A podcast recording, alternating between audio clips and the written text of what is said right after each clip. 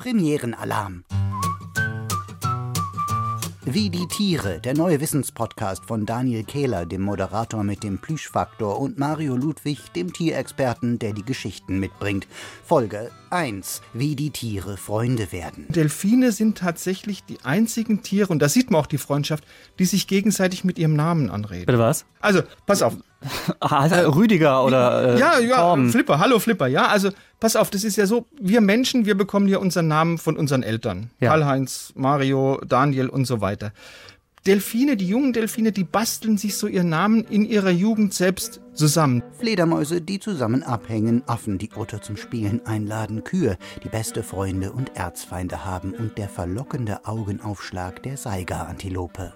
Bist du ein bisschen verliebt? Ich bin verliebt in die Sage-Antilope. Kann ich dir nochmal diese Augen zeigen? Ja, ich, ich bin hin und weg. Wie die Tiere, der neue Wissenspodcast von Bremen 2, startet am Montag, den 15. Juni in der ARD Audiothek und auf bremen2.de.